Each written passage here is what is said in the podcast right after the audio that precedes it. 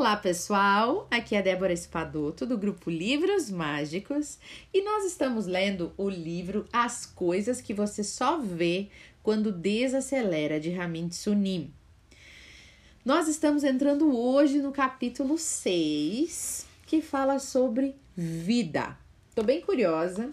Aliás, esse livro inteiro, né, só traz reflexões muito interessantes pra gente e agora a gente vai falar sobre a vida. Então ele começa com uma pergunta nesse capítulo que diz assim: Você sabe lutar Kung Fu? Quando eu ando por Nova York em meus trajes cinzentos de monge, porque ele é monge, né, gente? Frequentemente vejo garotos imitando Bruce Lee ao me avistar. E de início, eu não entendi o que eles estavam fazendo, mas logo eu compreendi. Eles presumem que qualquer um usando uma túnica e com a cabeça raspada deve ser um menino, uh, deve ser um lutador de artes marciais. Isso é bonitinho e divertido. Um menino mais extrovertido, inclusive, me perguntou se eu lutava kung fu com os monges chineses do templo Shaolin. O meu lado brincalhão quis que eu fizesse uma postura falsa de Kung Fu, erguendo os braços e a perna direita. Quando os adultos descobrem que eu sou um monge budista, eles perguntam com curiosidade: Que tipo de meditação você pratica? Ou quantas horas você medita todas as manhãs? Sua mente deve ser muito tranquila, não é? Então, eles falam sobre as experiências que tiveram em algum centro zen ou algum estúdio de yoga, ou me contam sobre algum livro de atenção plena que eles conhecem.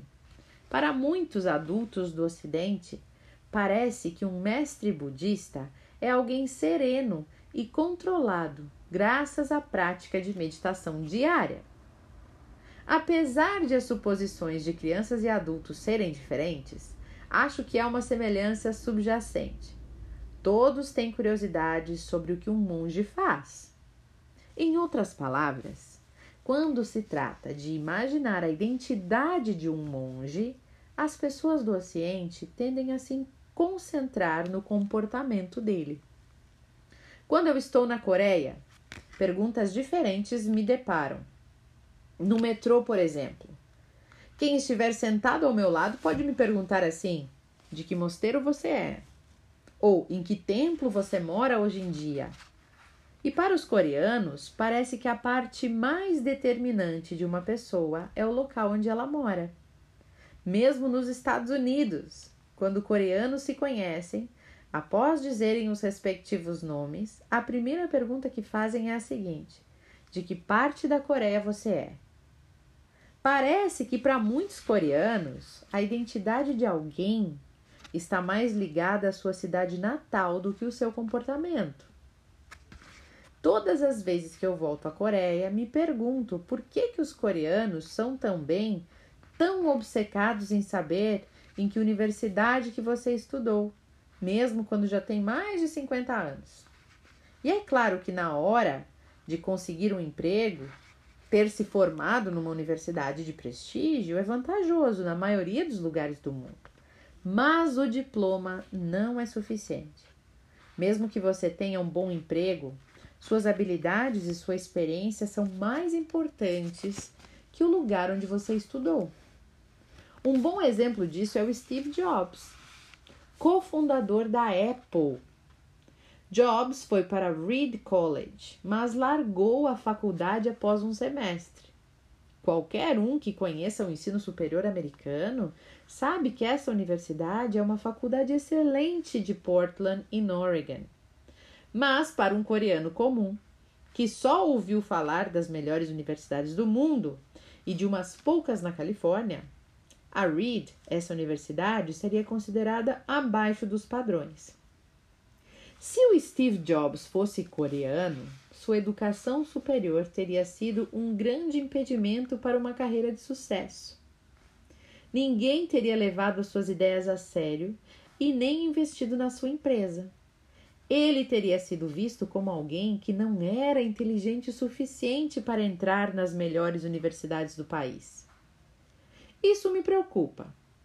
Se considerarmos que a identidade de uma pessoa está ligada, sobretudo, com a cidade de origem ou a universidade que ela se formou, acabaremos olhando apenas para o passado dela sem prestar atenção nas suas habilidades atuais ou na sua visão de futuro.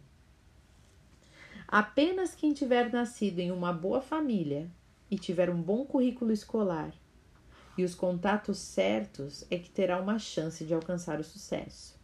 Enquanto aqueles que têm a origem sem tanto prestígio, mas um grande potencial, não têm as mesmas oportunidades.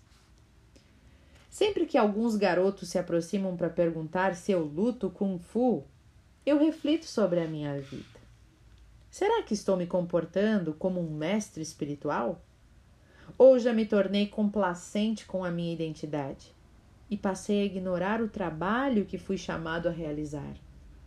Além disso, quando eu conheço alguém, eu faço o esforço necessário para enxergar o que há por trás das suas marcas sociais. Ou eu reduzo as pessoas ao passado delas sem conseguir ver quem ela realmente é, quem elas realmente são. E então eu me lembro de que mesmo aqueles garotos podem ser nossos mestres espirituais, se estivermos dispostos abrir o coração para eles. E é assim que eu encerro é, essa parte da leitura de hoje, né? Que realmente traz essa parte mais humilde do autor aqui, desse monge budista, que diz aprender até com alguns garotos na rua, né? E se a gente está disposto, gente, a gente aprende com qualquer pessoa. Se a gente está de, de verdade disposto a aprender algo, a gente aprende algo a qualquer momento. Hoje eu estava parada esperando para ser atendida no médico. E, e a gente não sabia que hora que eu ia ser atendida, não sabia se eu me chamar logo ou se eu não ia. E aquilo começou a me incomodar, porque a nossa mente inquieta se incomoda, né? E aí, até que eu me dei por, um, por conta, me deu um estalo. Eu falei assim: não, deixa eu usar esse momento, esse exato momento, deixa eu usar esse momento para praticar atenção plena, para meditar. E aí eu comecei a prestar atenção em tudo que estava acontecendo, com, com muito cuidado. O vento que estava tocando no meu rosto, na minha mão, a roupa que eu estava usando, a temperatura que eu estava sentindo. Eu comecei, eu fixei o meu olhar num ponto só e comecei a prestar atenção nos barulhos, em tudo que estava acontecendo naquele momento. E eu fui me dando conta que a minha ansiedade foi dissipando eu aproveitei aquele momento para aprender aquele momento difícil, aquele momento de ansiedade ali esperando, que eu não gosto de esperar. Eu aproveitei aquele momento para eu aprender algo novo, né? Que foi encontrar esse meu estado interior, praticar atenção plena num momento que eu não tinha nada, que, que eu geralmente não gosto, né? Eu não gosto de espera. Então, aquele momento ali me ensinou algo. E se a gente está aberto, todo mundo pode nos ensinar algo. Isso é muito, algo. Isso é muito legal do autor, trazer essa humildade, né? E, e, de, e de se perguntar, né? É, quando eu conheço alguém, por exemplo, você já pergunta da pessoa o que dela? O que, que você quer saber da pessoa geralmente? A gente normalmente quer saber dos rótulos, né? Dificilmente a gente quer sentir a energia da pessoa, Dificilmente a gente quer saber do sentimento dela, se ela sabe amar, se ela é uma pessoa que tem valores. A gente só quer saber se é bonito, quanto ganha. Já viu uma, um amigo dizendo para você: Ah, tô namorando. Ai, como é que é a pessoa? É bonita? É, o que, que ela faz? A gente quer saber dos rótulos, né? A gente dificilmente quer saber da essência da pessoa. E fica aí a dica para a gente se esforçar em silenciar um pouco menos, silenciar um pouco mais as nossas curiosidades e a gente olhar para dentro da pessoa, perguntar dos valores dela, o que é importante para você, o que, que você já passou que te fez feliz, que te fez triste, Isso é importante. Então, é, fica aí a dica para o dia de hoje, né? De a gente realmente olhar para dentro, olhar para dentro de nós e tentar olhar para dentro do outro e estar aberto para sempre aprender algo, sempre, porque sempre há algo para aprender. Eu tenho dificuldade de aceitar as pessoas que, é, que dizem assim: ah, fique longe de quem não tem nada para te oferecer. Gente, de quem, com quem você está comparando a pessoa não ter nada para te oferecer? Todo mundo sempre tem algo para oferecer, mas não é o que a pessoa oferece, é quem está recebendo se está pronto para receber. A gente consegue é, aprender algo parado agora, nesse lugar, parado sem fazer nada. A gente consegue aprender algo com a nossa raiva, com a nossa frustração. A gente aprende até com os nossos fracassos. Aliás, são um dos melhores professores.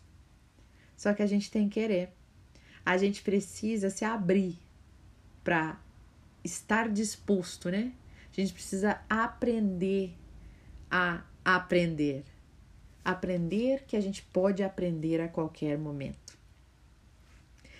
E é assim que eu encerro essa reflexão de hoje, aqui do nosso livro. Espero que vocês tenham gostado da leitura e também do nosso papo aqui final. Eu desejo ótimas reflexões para vocês e até o nosso próximo áudio.